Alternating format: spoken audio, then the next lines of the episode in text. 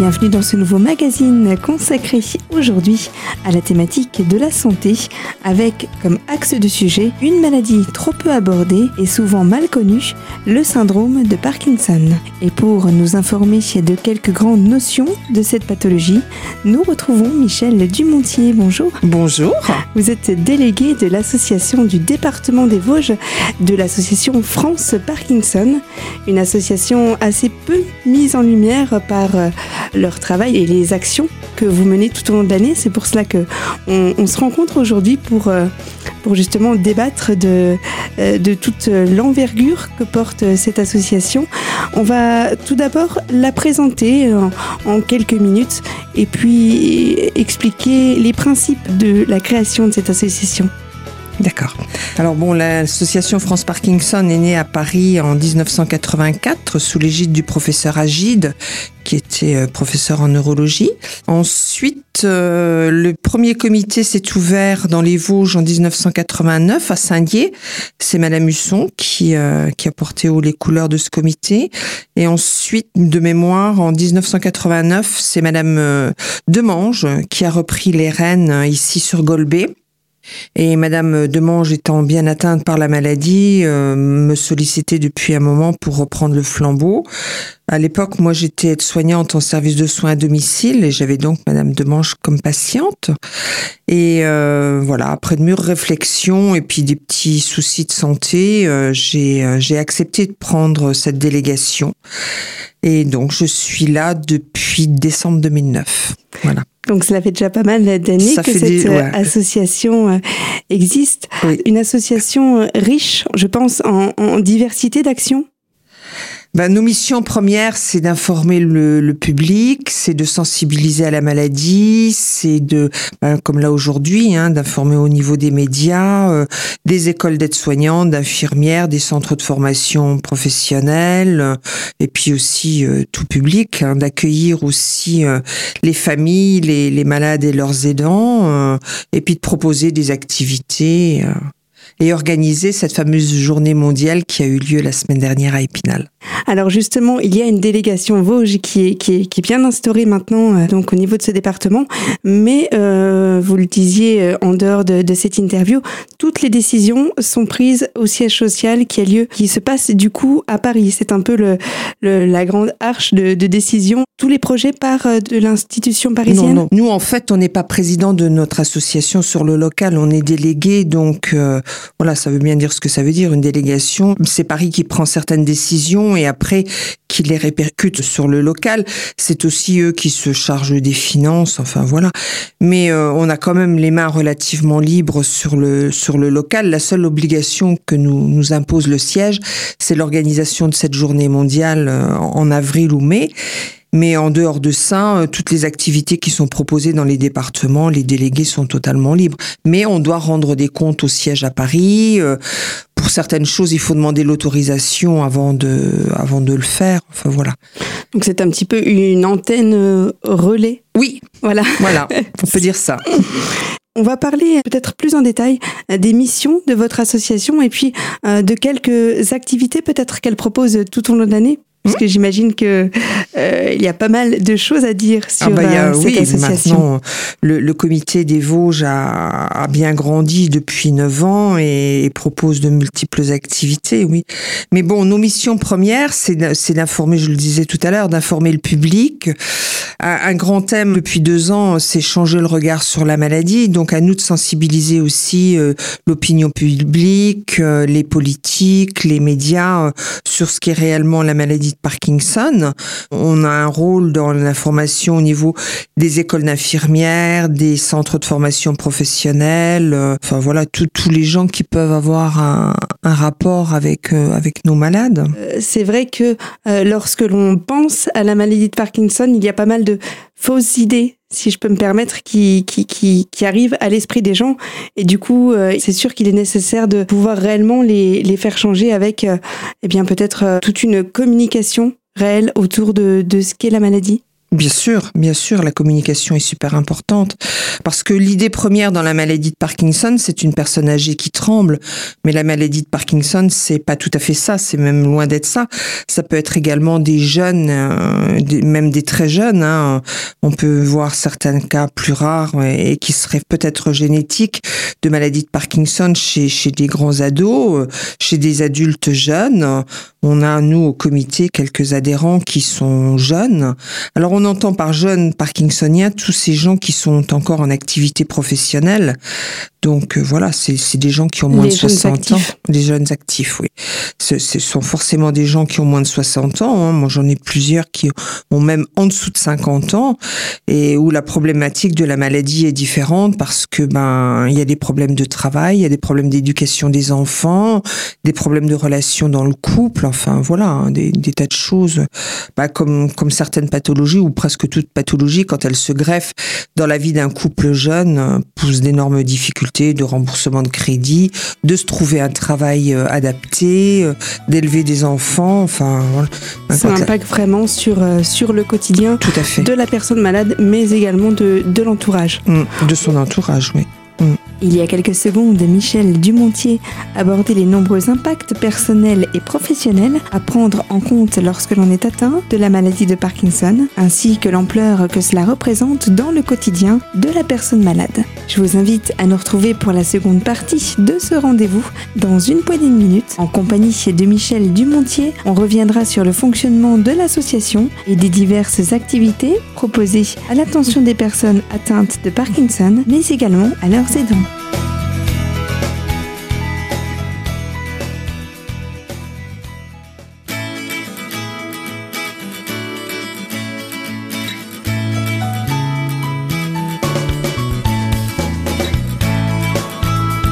Retour sur les fréquences de Radio Cristal avec la mise en lumière de cette association, France Parkinson, en compagnie de l'une de ses responsables, Michel Dumontier, nous poursuivons le détail des actions portées par la structure sur l'année et sur les effets positifs que celle-ci fait émerger.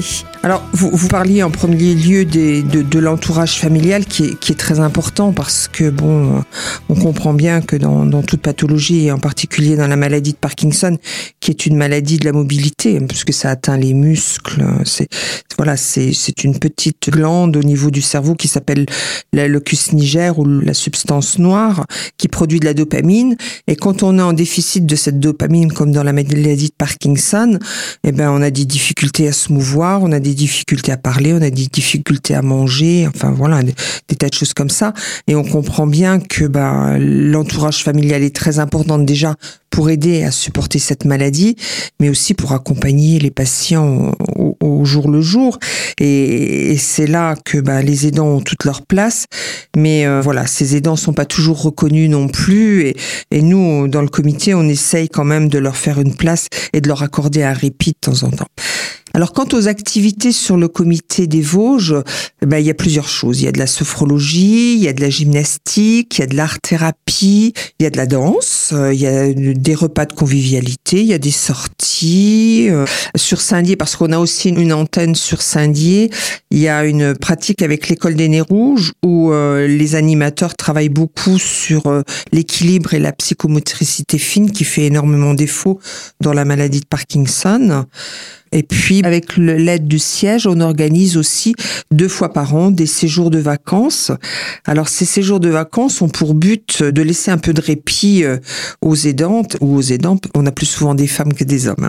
C'est pour ça que je dis souvent les aidantes mais euh, de leur laisser un peu de répit et de prendre en charge les malades pendant qu'eux font des activités au cours de la journée, et puis surtout être déchargés du, du quotidien, hein, les courses, le repas, la lessive, le ménage, etc., pour qu'elles aient vraiment, ou ils aient vraiment dix jours de repos. Euh, total. J'imagine aussi qu'il y a euh, pas mal de place à la parole au niveau de, de ces aidants-là. Vous, vous les accompagnez aussi dans, dans ce sens-là, pouvoir se libérer un petit peu de cette charge Émotionnel, oui. Oui, j'ai oublié de dire dans les activités, une fois par mois, on a une psychologue qui vient le mardi et euh, elle s'occupe des aidants le matin et des, des aidés l'après-midi. Voilà. Donc pendant que les aidants sont en, discussion, en, groupe de parole, on pourrait dire, bon chez nous ils aiment pas trop le mot groupe de parole, mais en échange avec la psychologue, euh, les aidés, eux, sont pris en charge par la prof de gym. Euh, et l'après-midi, ben, les aidants sont, sont libres de vaquer un petit peu à leurs occupations pendant que les aidés sont pris en charge par la psychologue. Voilà. Une fois par trimestre aussi, je leur offre la possibilité de, de s'évader euh, entre elles. Donc euh, c'est la deuxième fois là cette année que ça arrive. La première fois, elles sont allées faire du shopping dans les magasins d'Épinal. Et la deuxième fois, elles sont allées à Vitel où elles ont pu bénéficier d'un repas au restaurant et puis d'une après-midi dans les thermes.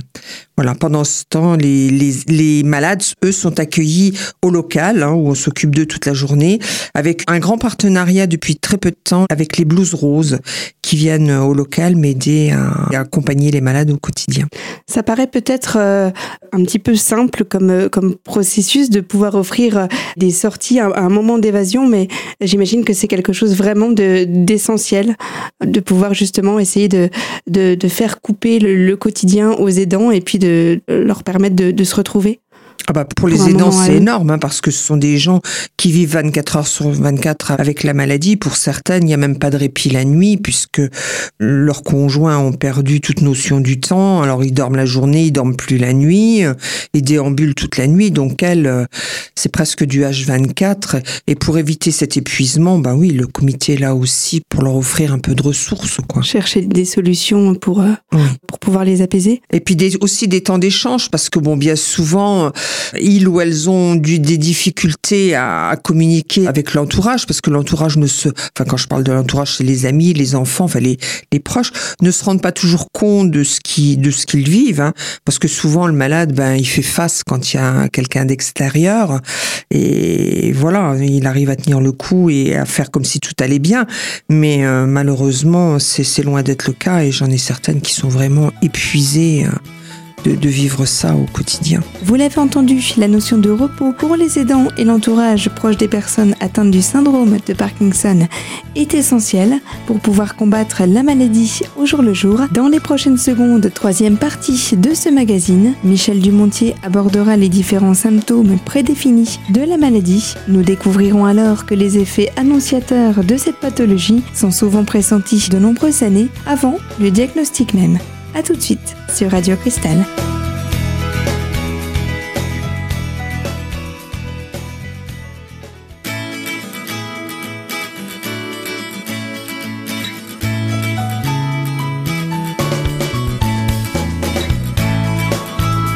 Et si vous venez de nous rejoindre sur les ondes de Radio Cristal, je vous informe que nous sommes aux côtés de Michel Dumontier, délégué du département Vosges de l'association France Parkinson. Et nous égrénons en sa compagnie les nombreux aspects de cette pathologie. Je vous convie à poursuivre cette écoute où il est question cette fois des prémices de la pathologie. Bien sûr, bien sûr, parce que bon, il y a certains enfants, certains proches qui sont dans le déni total de la maladie. C'est ça. Parce que bon, euh, dans la maladie de Parkinson, il y a des moments où les personnes sont bien, où elles vont pouvoir vaquer à leurs occupations, manger toutes seules, se débrouiller un peu seules, enfin voilà, avoir une espèce d'autonomie. Et puis, ben, malheureusement, quand il y a un déficit en dopamine, ben, ce sont des gens qui peuvent plus marcher, qui peuvent plus s'alimenter. Et, souvent, on les assimile aussi à des comédiens, à des alcooliques, parce qu'ils ont, ils ont très souvent des, des pertes d'équilibre. Donc, je vous le disais, ce sont des gens qui arrivent à faire face quand il y a quelqu'un d'extérieur. Et, puis après, ben, la maladie reprend le dessus. Mais ça, il y a que les dents qui le vit euh, vraiment. Comment elle se diagnostique, cette maladie euh, Comment est-ce qu'elle peut être découverte? Quels sont les facteurs du coup de, bah, très souvent, ça commence par une visite chez le généraliste où, le patient il se plaint de fatigue intense, de, ralentissement, de, choses comme ça. Et, forcément, ben voilà, qui aujourd'hui dans la vie qu'on mène n'est pas fatigué, n'est pas ralenti par moment. Donc le généraliste ne trouve pas forcément toujours euh, le, diagnostic euh, rapidement. Et donc euh, après, ça, commence aussi par des problèmes d'écriture. Les gens écrivent de moins en moins bien. Et, là, ben, à bout de ressources, le généraliste adresse son patient au, neurologue, qui lui ne met pas très longtemps à faire un diagnostic en fait, parce que euh, souvent les, neurologues me disent que le fait d'aller chercher le patient en salle d'attente et de l'amener euh, au cabinet de consultation, ben ils ont déjà ils ont déjà une idée très précise du diagnostic qu'ils vont qu'ils vont donner, parce que dans la maladie de Parkinson, ben nous être humain pas malade, euh, quand on marche, on balance nos deux bras. Le malade de Parkinson, lui, systématiquement, que ce soit à gauche ou à droite, il a plus balancement du bras. Et puis, ce sont des gens aussi qui ont, qui avancent à petits pas. Et puis, je vous le disais aussi, dans l'écriture, ils commencent à écrire normalement, et puis l'écriture s'atténue, s'atténue jusqu'à vraiment de la micrographie. Voilà. Euh, on peut aussi euh, détecter ça dans le regard. Ce sont des gens qui ont un regard assez figé des gens aussi qui sont très émotifs, aussi bien dans la joie que dans la peine, les larmes arrivent très facilement. Enfin, voilà. Euh, donc tout ça, ça permet euh, au neurologue de, poser un diagnostic assez rapidement. Après, ça peut être complété par un examen scanner euh, qui vraiment là lui pose le diagnostic de, de ce manque de dopamine dans le cerveau. Est-ce que cette maladie peut avoir un impact avec un choc psychologique? Ça peut avoir rapport? Bah, le rapport direct, je ne sais pas, les neurologues pourraient m'en parler mieux que moi certainement, mais euh, c'est vrai que souvent les, les gens déclarent une maladie de Parkinson après un gros choc émotionnel un deuil, une séparation. Mais il faut savoir que quand ça se déclare, bah, ça fait déjà peut-être 5 ans, 10 ans que la personne a en elle cette maladie. Et c'est ce choc psychologique qui fait qu'elle se déclare. Mais une maladie de Parkinson, on l'a déjà depuis très longtemps. Donc la maladie peut être en sommeil et être euh, vraiment révélée d'un coup d'un seul. Euh, ah oui. C'est ça qui est euh, qui est quelque part complètement surréaliste, c'est que du coup le patient comme la famille prend cette maladie en pleine figure. Ah bah en pleine face, c'est sûr. Mais après, après réflexion, quand le diagnostic est posé, souvent ils disent ah bah oui, j'avais bien vu que j'étais fatigué, que j'étais ralenti, que je, je tremblais, mais voilà, j'ai pas trop prêté attention parce que ça n'avait pas un impact majeur dans le quotidien. C'est dès lors où, ça devient un peu plus compliqué de se déplacer, d'être vraiment très fatigué, d'être très ralenti. Ce sont souvent des gens aussi qui sont opérés du canal carpien parce que du fait qu'ils écrivent mal ou moins bien, euh, ben très souvent, ils sont opérés du canal carpien.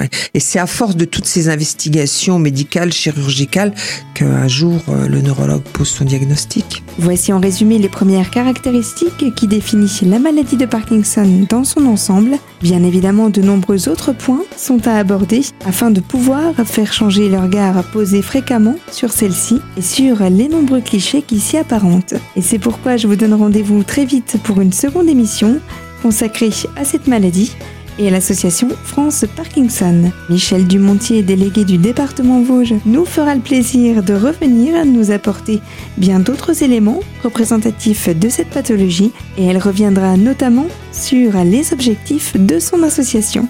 Et c'est donc ainsi que se conclut ce magazine ayant pour thématique la santé. Vous pouvez réentendre cette émission en podcast sur notre site radiocristal.org. Et moi je vous dis donc à très bientôt dans la radio au cœur des Vosges.